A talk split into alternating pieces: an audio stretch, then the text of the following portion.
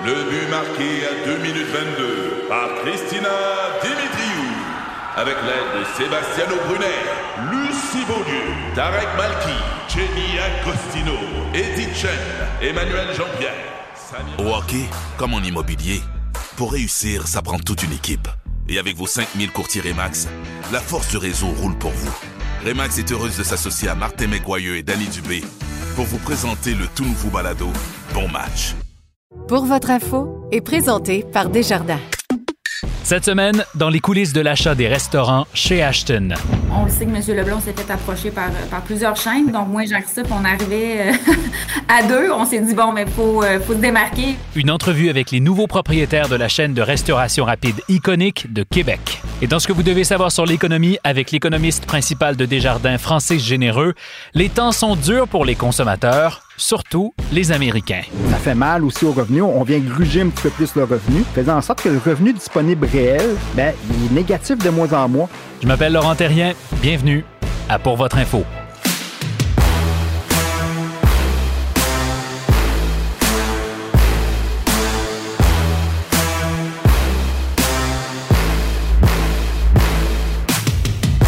Bonjour à tous. La nouvelle a fait le tour du Québec. La chaîne emblématique de restauration rapide Ashton a été achetée récemment par un jeune couple d'entrepreneurs de Port-Neuf. Nous, on a volontairement décidé, pour votre info, de laisser un peu retomber la poussière après l'annonce. Question d'aller dans les coulisses de cette transaction qui a fait grand bruit, mais aussi pour parler d'avenir. Alors cette semaine, rencontre avec Jean-Christophe Lirette et Émilie Adam, les nouveaux propriétaires de chez Ashton. Bonjour Émilie, bonjour Jean-Christophe, bienvenue pour votre info. Bonjour. Bonjour. Merci d'avoir accepté notre invitation, d'autant plus que les dernières semaines ont été assez chargées, j'ai l'impression, pour vous. On vous a vu pas mal. Euh, l'annonce de l'acquisition de la chaîne chez Ashton a fait pas mal de bruit au Québec. Puis, vous préparez cette transaction-là depuis les trois dernières années. Vous en rêvez depuis au moins dix ans. Pourquoi est-ce que vous vouliez tant acheter Ashton? Oui, ben nous, on a commencé avec euh, le casse-croûte Tiwi à Saint-Ramon il y a déjà 10 ans. Mm-hmm. Et puis, euh, je te dirais, Laurent, qu'on a eu la piqûre assez rapidement du, domaine de la restauration rapide.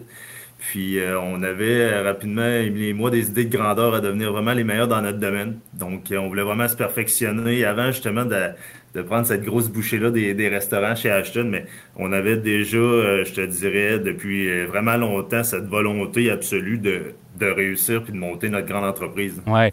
Puis on va en parler deux secondes de chez Tiwi parce que parce que c'est quand même iconique euh, à Saint-Raymond. Euh, c'est un lieu qui est visité par des politiciens, notamment en campagne électorale. C'est le cœur du village de Saint-Raymond sur le bord de la rivière. Je connais bien l'endroit. Euh, en quoi est-ce que ce casse-croûte-là vous a permis de, faire, de vous faire les dents, si vous voulez? Absolument. En fait, c'est ça. On a commencé euh, avec Tiwi, qui était une opportunité d'affaires. Au début, on était, on venait pas du monde de la restauration rapide. C'était pas une, reprise familiale. C'était vraiment une opportunité qu'on a saisie. Euh, comme tu dis, à Tiwi, à Saint-Ramon, c'est une institution. Donc, on, on voyait le, potentiel euh, de l'entreprise. Puis, comme tu dis, on s'est fait les dents un petit peu là-dedans. On a appris, on a rapidement évolué. Puis, on s'est dit, ben on a, on a la piqûre, pourquoi pas, pourquoi pas se lancer là-dedans, puis euh, vraiment se perfectionner pour justement un jour euh, rêver de, des restaurants chez Ashton, puis de, de, pouvoir un jour avoir une entreprise de cette ampleur-là. Ben oui, clairement.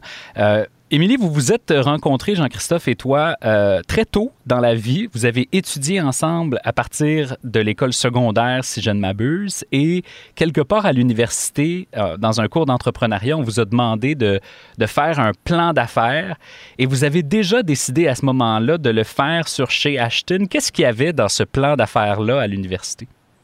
Bien, en fait, c'est ça. Nous, on est en couple, ça fait maintenant 15 ans, donc on s'est, euh, on s'est rencontrés au secondaire. Puis, euh, les deux, on vient de Saint-Raymond de Portneuf.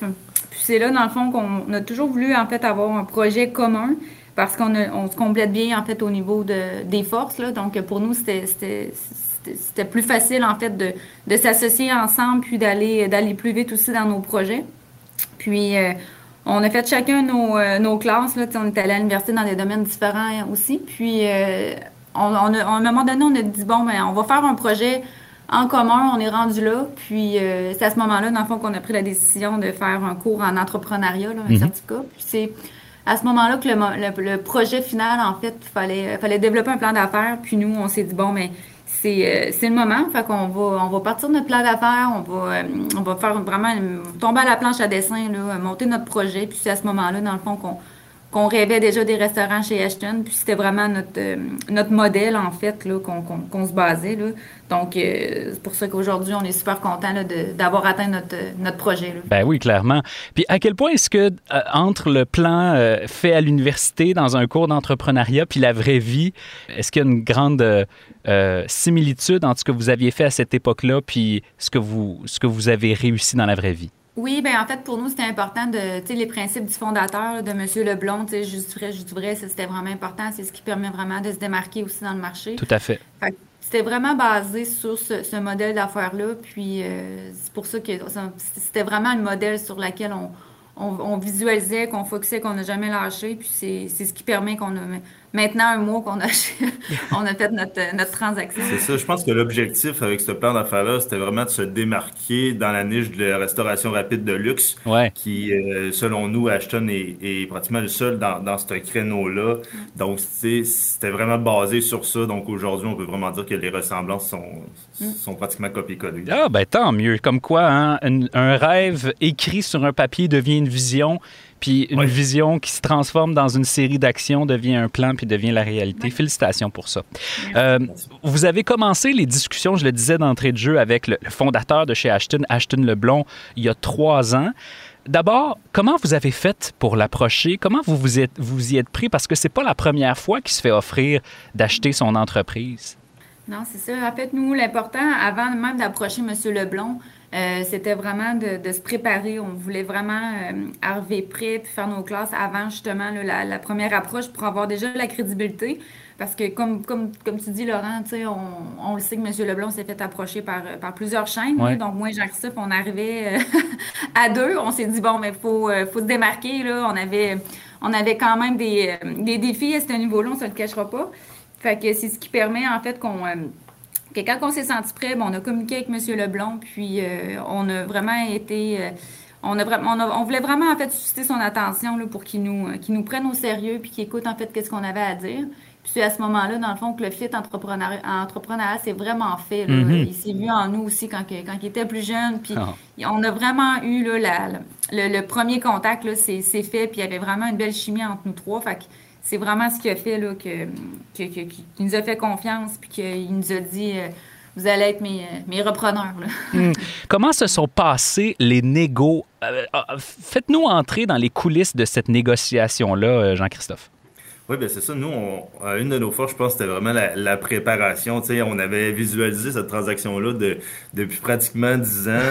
Euh, donc, on, on, était arrivé près dans une négociation, mais le fit naturel d'entrepreneur entre Émilie, M. Leblon et moi, je pense que ça a vraiment facilité euh, les négociations. Tu sais. Il voulait vraiment des gens d'ici, premièrement. Il voulait des gens d'opération, puis il voulait des gens passionnés qui étaient capables d'apporter cette entreprise-là à un autre niveau. Donc, euh, je dirais que ces, trois facteurs-là ont vraiment fait en sorte que tout au long des négociations, malgré euh, toutes les, les, phases de COVID qu'on a eues, qui ont, qui ont prolongé les négociations, qui ont prolongé la transaction, ben, on a toujours gardé euh, un esprit de négociation très sain parce que pour nous, c'était super important. M. Leblond nous a donné la chance euh, d'une vie avec ce, ce projet-là. Donc, le respect était super important. Puis, la relation qu'on a après aussi la, la transaction, c'était d'autant plus important parce que sûr. M. Leblond a des conseils. Puis, il l'a monté pendant 53 ans, cette entreprise-là. Donc, pour nous, c'était vraiment une question de respect, puis c'était super important qu'au début de la transaction jusqu'à la fin, on ait une super de belle relation. Mm-hmm. Là, votre vie a considérablement changé depuis le dernier mois. J'imagine gérer euh, un casse-croûte à Saint-Raymond, puis gérer une chaîne de 23 restaurants euh, répartis un peu partout dans la région de Québec. C'est pas tout à fait la même chose. Donnez-nous une idée de, de quel point votre vie a changé, d'autant plus que vous avez des enfants. Donnez-nous une idée de, de votre dernier mois. En fait, ça se passe super bien. On a tellement une bonne équipe à l'interne. Les, toutes les, les, personnes qui travaillent avec nous, là, euh, c'est incroyable. On n'en revient pas encore à tous les jours quand on visite nos succursales. Les gens sont passionnés. Les gens sont, sont, sont, sont, sont vraiment honorés de travailler pour cette chaîne-là. Fait que ça nous, ça nous libère, en fait, ce, ce, ce, ce stress-là, en fait, si on veut, de, de, mm-hmm de l'intégration, parce que les gens nous facilitent la tâche, en fait, là, en étant aussi, euh, aussi sympathiques puis autant passionnés envers la restauration rapide. Fait que pour nous, c'est c'est l'intégration se passe super bien depuis ça va faire un mois vendredi qu'on est rentré puis ça se passe bien on a aussi monsieur Jean Côté qui est avec nous là, depuis 28, ça fait 28, 28 ans qu'il est dans l'entreprise, puis il fait partie de, de l'actionnariat également. Là, fait que pour nous, c'est vraiment rassurant. Euh, c'est l'encyclopédie en fait des restaurants. Là, fait que, mm-hmm. ça nous permet d'en apprendre euh, davantage à tous les jours. Puis euh, on n'arrête pas. là. C'est sûr que les journées passent vite, on se le cachera pas. mais, mais ça se passe super bien. Donnez-nous une idée de votre agenda ces jours-ci. De quoi sont remplies vos journées? Les journées vont vite, ça, ça, ça start très tôt le matin, puis ça finit tard le soir, mais mm. euh, on essaie de visiter le maximum de succursales en, plus peu de temps peu de temps possible, puis de, de, venir rencontrer plus de gens de, de l'organisation pour vraiment, euh, premièrement, venir sécuriser tout le monde, mais de, de connaître vraiment toutes les facettes de cette entreprise-là pour vraiment venir se familiariser avec tout le monde, puis pour euh, par la suite mieux avoir euh, analysé l'entreprise, ses, ses réels besoins. Ouais.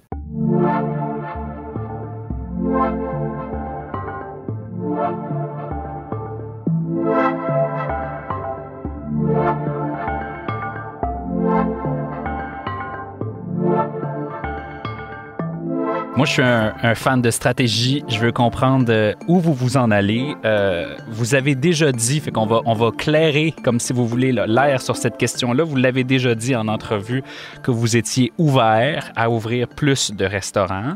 Vous avez aussi dit, on est ouvert à sortir de la région de Québec, peut-être même retenter une entrée à Montréal. On sait que dans les années 80, Ashton avait tenté une ouverture euh, sur la rue Mont-Royal et à Laval, puis que ça s'était pas très, très bien passé. Alors, on va commencer par le court terme, si vous voulez bien. Euh, en, gestion, on, dit que les 100 premiers jours d'une entrée en poste sont les plus critiques. Qu'est-ce que vous voulez faire dans les 100 premiers jours euh, qui, sont en train de se passer là? Bien, en fait, pour nous, c'est ça, c'était super important de bien se préparer. Donc, les 100 premiers jours, on a vraiment un plan bien établi avec euh, M. Côté, puis euh, Audrey Talbot, aussi notre directrice financière, là, qui nous euh, qui nous chapeaute là-dedans, qui elle, elle a fait énormément d'intégration au, au cours de, de, son passé. Fait que on a vraiment un plan écrit avec des échéanciers là, qu'on, vient suivre, des objectifs également à toutes les semaines. Fait que ça, ça nous permet vraiment de garder le cap là, sur nos, nos objectifs pour atteindre nos, notre plan, en fait, notre plan 100 jours, puis d'arriver à terme. Puis, euh, par la suite, ben là, c'est sûr qu'on va, euh, par de l'intégration qui va être terminée, on va pouvoir entamer notre, notre plan de croissance. Mm-hmm. Bon, là, euh, c'est le fun, là. Vous avez des beaux plans avec des beaux objectifs dedans. Qu'est-ce qu'il y a dans ces objectifs-là? Qu'est-ce que vous pouvez me dire que vous avez peut-être pas dit à, à d'autres pour le moment? On est juste entre vous et moi. L'objectif, c'est vraiment de venir moderniser la, la, chaîne en premier lieu. OK. Euh, de venir euh, la rafraîchir, un petit peu la rajeunir sans, sans dénaturer euh, le, le, modèle d'affaires. On veut, c'est sûr qu'on veut garder le, le, côté vintage à marque. Je pense qu'il a fait sa notoriété au cours des, des dernières années, mais on mhm. veut vraiment venir s'assurer de positionner les succursales pour les années à suivre. Donc, c'est sûr que nous, on, on, a, on a budgété une enveloppe budgétaire pour justement la modernisation. Puis, euh, vous avez parlé de croissance après. C'est sûr que l'objectif, euh, vu qu'on connaît très, très bien la région de Québec, l'objectif va être de venir euh, consolider la région de Québec en premier temps. Puis, en deuxième temps, de venir la développer, prendre de l'expansion en périphérie. Donc, on s'est donné pour objectif, à partir de 2023, d'ouvrir deux à trois nouvelles succursales par année. Euh, on veut pas créer d'attente euh, à tout le monde, mais on veut vraiment s'assurer euh, que les gens de Québec, tu sais, c'est un fleuron québécois, on veut vraiment s'assurer que les gens d'ici soient fiers de la marque Ashton, puis de, de rendre l'offre accessible au plus de gens possible, en fait. Ouais. Un des défis qu'une chaîne comme la vôtre peut avoir, c'est que, bon, vous, vous êtes dans le juste du vrai, juste du frais. ça, ça veut dire qu'il faut avoir des ingrédients locaux. Or, si vous avez, par exemple, un restaurant qui est un petit peu plus loin en périphérie, qui est à Trois-Rivières ou qui est à Sorel ou qui est éventuellement dans la grande région de Montréal, par exemple, euh, ben, ça implique qu'il faut envoyer euh, des aliments jusqu'à ce restaurant-là qui va être plus loin des autres. En gros, est-ce que votre plan de croissance euh, va se faire petit à petit ou vous êtes prêt à prendre le risque d'avoir des coûts de transport puis des coûts d'approvisionnement qui sont plus élevés pour des magasins plus loin de votre centre qui est Québec? Non, c'est ça. Comme tu dis, je pense que l'idéal, c'est d'y aller petit à petit pour développer chacune des régions en périphérie. Comme ça, euh, les coûts de distribution euh, vont diminuer, ça va faire beaucoup plus de sens au niveau, euh, au niveau économique. Mais le choix de nos partenaires est, primordial dans, dans ce style de distribution-là. Euh, le nombre de livraisons par semaine aussi. Donc, le, le fait qu'on ait des partenaires euh, avec les restaurants chez Ashton depuis de nombreuses années, ça vient vraiment faciliter notre, notre modèle parce qu'eux comprennent notre réalité, comprennent où ce qu'on veut, où ce qu'on veut s'en aller. Ils veulent faire partie aussi de, de cette aventure-là. Donc, je pense que c'est tout le monde ensemble, en se serrant écoute, qu'on est capable d'arriver à, un produit final qui, fait vraiment du sens, en fait. Mm-hmm. on cherche vraiment aussi des partenaires, tu sais, avec qui que c'est la, la, relation là, de travail est facile, puis c'est agréable à travailler, tu sais, fait que ça, ça fait partie aussi de notre plan 100 jours, là, de rencontrer tous nos, toutes nos fournisseurs, tout ce qui est de la chaîne logistique, là. Puis euh, c'est important pour nous d'avoir le fit. Là, euh, on, on, parle toujours le fit entrepreneur, mais le fit avec nos fournisseurs puis avec ben les personnes avec qui on s'entoure, c'est super important là, que ça soit, ça soit agréable, que ça soit le fun à travailler, vu l'ampleur justement de, de, notre, de notre réseau, là, puis où est-ce qu'on veut l'amener aussi. Là, quand tu, vous parlez de, partenaires tous les deux, euh, Émilie et Jean-Christophe, euh, j'imagine qu'à l'écoute en ce moment, il y a des gens qui ont le sens des affaires aussi, puis qui se disent, coudon, y a-t-il là opportunité de travailler avec des gens qui ont l'air brillants, puis qui ont l'air d'avoir les valeurs à bonne place, puis en plus de faire rayonner une marque euh, québécoise qui est appréciée. En gros, est-ce que vous êtes à la recherche de partenaires, éventuellement euh, de gens pour euh, reprendre certaines succursales? Est-ce que vous êtes prêt à ouvrir un petit peu même le modèle de franchise éventuellement? Ça, c'est quelque chose qu'on va analyser. Ça fait partie aussi de notre intégration, mais pour l'instant, on veut, rester le plus possible en, mode corporatif, puis par la suite, on va vraiment l'analyser pour euh, le, le, système de franchise. Là. Mais on n'est pas rendu encore à, prendre une décision là-dessus. Parce que pourquoi? Parce que ça vient avec des. des je pense aux grandes chaînes, là, les McDonald's de ce monde, les Tim Hortons de ce monde, les, les Subway, les chaînes qui ont réussi à, à, avoir une expansion qui va bien au-delà de leur, euh, de leur région d'origine ou de leur pays d'origine, sont tous passés par le modèle des franchises. Mais quoi, ça vient avec une part de risque, ça vient avec une part de... Je, ouais? je pense que, comme tu dis, le, modèle franchise ferait vraiment du sens pour l'expansion dans le domaine de la restauration rapide, mais pour nous, c'est l'important, c'est de ne pas sauter d'étape puis de, de, grandir tranquillement avec les modifications de modernisation de la chaîne. Puis par la suite, je pense que le modèle de franchise pourrait être une option vraiment intéressante. Ouais, on est des gens qu'on veut vraiment se préparer avant de faire les choses. Fait que je pense mhm. qu'il faut vraiment préparer notre modèle si on veut un jour développer un système de franchise, mais là, on en, est, notre modèle n'est pas prêt en ce moment à être, en, franchise. Bien, je pense que vous avez, euh, vous avez le, sens du timing aussi. Vous l'avez montré dans les dix dernières années. Vous préférez être patient puis faire les choses correctement. C'est tout à votre honneur. Oui, c'est ça. Euh, dernière question, un petit peu euh, champ gauche peut-être. Étiez-vous des, de, fervents clients de Ashton avant d'acheter la marque? Oui, tout à fait. Nous, euh, c'est notre, euh, notre sortie de la semaine. non, mais c'est à, toutes les, euh, à tous les vendredis midi, normalement, on va manger chez Ashton. ça fait plus de 15 ans.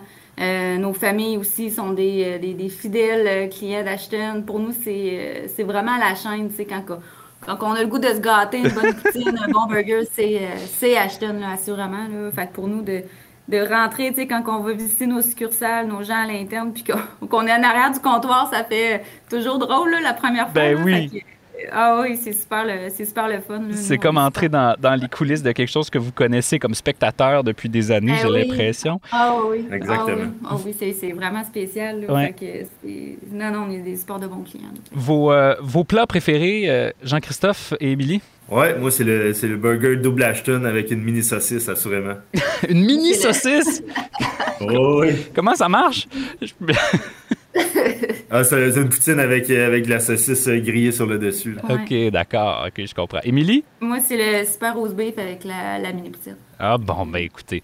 Euh, Émilie, Jean-Christophe, félicitations pour euh, cette belle transaction-là. Je pense que c'est une autre belle preuve que des histoires de reprenariat réussies, bien pensées, bien construites et surtout bien exécutées, ça se peut. Mm. Encore bravo. Eh, merci, beaucoup. Merci. Ce que vous devez savoir sur l'économie. Voici Francis Généreux. Bonjour Francis, comment vas-tu? très bien, toi aussi. Ça va bien, merci. Ça va moins bien pour les consommateurs. En tout cas, le consommateur en moi, lui, souffre un petit peu plus. Je pense que c'est le cas pour tout le monde. Hein. C'est dur d'être un consommateur en 2022 avec euh, la hausse du prix d'à peu près tout. Euh, encore plus dur, nous dis-tu, d'être un consommateur américain. Pourquoi? Ben, parce que vraiment, il y a plusieurs facteurs qui font en sorte que le consommateur américain se retrouve dans une situation assez fragile. Euh, premièrement, il faut comprendre que pendant la pandémie, en, 2000, euh, 2020 et aussi en 2021, il a quand même profité de plusieurs types de mesures euh, du gouvernement. On sent qu'il y a moins besoin d'aide présentement, mais sur le revenu, ça fait quand même une différence. Il y avait des crédits d'impôt, il y avait de l'argent envoyé directement aux ménages, faisant en sorte qu'on se retrouve quand même avec une aide qui est beaucoup moins présente. On parlait sur l'ensemble de, 2000, de 2020, 2021 euh, à peu près de 1100, 1200 milliards à peu près. Là, on se retrouve à peu près à du 200 milliards, qui n'est pas rien, mais c'est vraiment quand même plus le même contexte. Mhm. Donc, cette aide-là qui est beaucoup moins présente, tant mieux si la situation va mieux, puis on reparlera un petit peu du marché du travail tantôt, mais euh, il y a quand même euh, la, euh, aussi puis tu l'as abordé, la hausse des prix, la hausse de l'inflation. On se retrouve avec une inflation de 7,9% en février euh, aux États-Unis. Euh, puis là, c'est sans compter la grosse hausse des prix de l'essence, puis du pétrole, puis d'autres biens qu'on a vus euh, à cause de la guerre en Ukraine. donc, tout ça fait en sorte que ça fait mal aussi aux revenus. On vient gruger un petit peu plus le revenu, faisant en sorte que le revenu disponible réel des ménages, donc c'est tous les types de revenus qu'un ménage peut obtenir, moins euh, les impôts et moins les effets de l'inflation, ben, il est négatif de mois en mois. La dernière fois qu'on l'a vu augmenter, c'est au, mois de, au mois de juillet l'année passée. Ah, depuis ce temps-là, il est en baisse tout le temps. Là, au total, c'est à peu près une baisse de 2,7% qu'on a depuis, euh, depuis le mois de juillet dernier. Donc, c'est quand même un facteur qu'il faut noter et, euh, qui fragilise euh, les, ménages américains. Bon, ben donc, ils s'appauvrissent finalement de, mois en mois si leur revenu réel est toujours un petit peu plus bas. Euh, ajoute à ça le contexte géopolitique qui est changeant, qui n'est pas nécessairement favorable non plus à, au, au contexte économique aux États-Unis. je pense, bon, tu, le soulignais à la guerre en Ukraine. Est-ce qu'il y en a des impacts de cette guerre-là sur, sur les consommateurs américains? Oui, tout à fait. Euh, ben, évidemment, puis le plus gros morceau, mais c'est la hausse euh, assez vertigineuse des prix de l'essence euh, qui ont atteint des records absolus à un moment donné, en début de mois. C'est un petit peu moins pire maintenant, mais quand même, ça reste très élevé. Ça va gruger du revenu, du revenu supplémentaire et les sommes qui, qui vont être payées en essence, mais ne peuvent pas être utilisé ailleurs. Donc, ça baisse un peu le, type de dépenses discrétionnaires que les ménages peuvent faire. Uh-huh. Donc, premièrement. Et la baisse de confiance, on a déjà abordé ici à ton micro euh, la situation de la confiance avec des indices qui étaient déjà en baisse avant la guerre en Ukraine. Mais là, évidemment, la situation n'est pas aidée. C'est pas, pas dramatique encore. On a vu des, certains indices de confiance chuter en Europe. Ça reste pas si pire aux États-Unis selon certains indices. D'autres sont un peu moins beaux, mais ça reste euh, quand même une situation euh, à surveiller. Et bon, on a vu l'effet sur les bourses. Là aussi, c'est quand même changeant et très volatile, mais on n'a plus le même élan sous les bourses qu'on avait connu euh, en deuxième moitié de 2020 ou sous l'ensemble de l'année 2021. Mm-hmm. Donc, tout ça fait quand même assez mal. Euh, donc, d'autres facteurs qui fragilisent euh, la situation des ménages. J'ai envie de te dire, Francis, une chance que le marché du travail est encore aussi vigoureux et qu'il y a encore tellement euh, un déficit au niveau de l'offre de travailleurs. Ça permet aux gens de se négocier de meilleurs salaires. Sinon, ce serait difficile d'y arriver, non? Oui, tout à fait. Puis on a vu euh, justement la, baisse du revenu disponible qu'on a vu, c'est malgré des fortes augmentations de salaire. Si on n'aurait pas eu ces augmentations-là, euh, ça, aurait ça ferait pas mal encore beaucoup plus mal euh, aux, ménages et à leur portefeuille. Donc, cette situation-là qui permet d'avoir confiance, on a l'impression que c'est aussi ça qui soutient la confiance des consommateurs. Malgré l'Ukraine, malgré les prix de l'essence, ben, les gens peuvent comprendre que c'est sûr qu'ils vont avoir encore un travail à court terme, ils peuvent s'en trouver un meilleur ils peuvent négocier des meilleurs salaires, donc tout ça est de leur confiance. Puis un autre point qu'on n'a pas abordé qui fragilise aussi, euh, puis ça on verra dans le temps si ça ne pourrait même pas avoir un effet sur le marché du travail, c'est euh, les taux d'intérêt qui sont en train de monter. On a vu la, Réserve fédérale et la Banque du Canada augmenter leurs taux euh, tout récemment en mars et ça va se continuer et ça va se continuer rapidement parce qu'on veut combattre l'inflation. Mais là on voit en, en, par ricochet les, les prix, les taux hypothécaires qui sont aussi en hausse. Le euh, taux hypothécaire, il quelques mois, tu deux aux États-Unis sur le taux de 30 ans, celui qui est le plus négocié puis le plus regardé aux États-Unis. On passe de 2,8 qui, était très bas, à du 4,4 ça en quelques mois seulement. Ça pourrait faire en sorte que ça va augmenter de plusieurs centaines de dollars euh, l'hypothèque, le, paiement hypothécaire moyen aux États-Unis qu'un ménage américain fait à, chaque mois.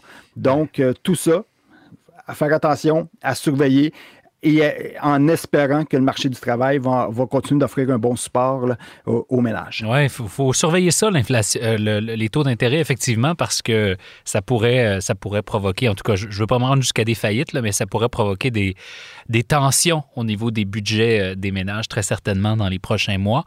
Francis, merci de ce tour d'horizon difficile, quoi, mais en tout cas, très juste de, de la situation des ménages, notamment aux États-Unis. Merci. Un gros merci à toi. À bientôt.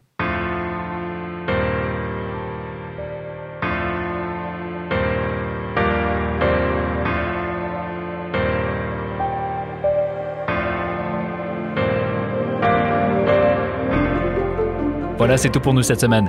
Merci à Philippine de Tinguy à la recherche. Je m'appelle Laurent Terrien. On se reparle la semaine prochaine. Sur un chemin de campagne qui se perd à l'horizon dans le bleu du ciel, vous profitez du paysage. Votre nouvelle Toyota sillonne la route avec agilité et négocie les virages avec douceur. Rien ne peut vous arrêter. Ah, sauf la construction. Mais une chose est sûre, c'est que l'aventure vous appelle et que c'est l'occasion rêvée avec la vente étiquette rouge présentement en cours chez Toyota. Profitez-en pour magasiner votre Tundra 2024. Visitez achetermatoyota.ca ou un concessionnaire Toyota du Québec dès aujourd'hui.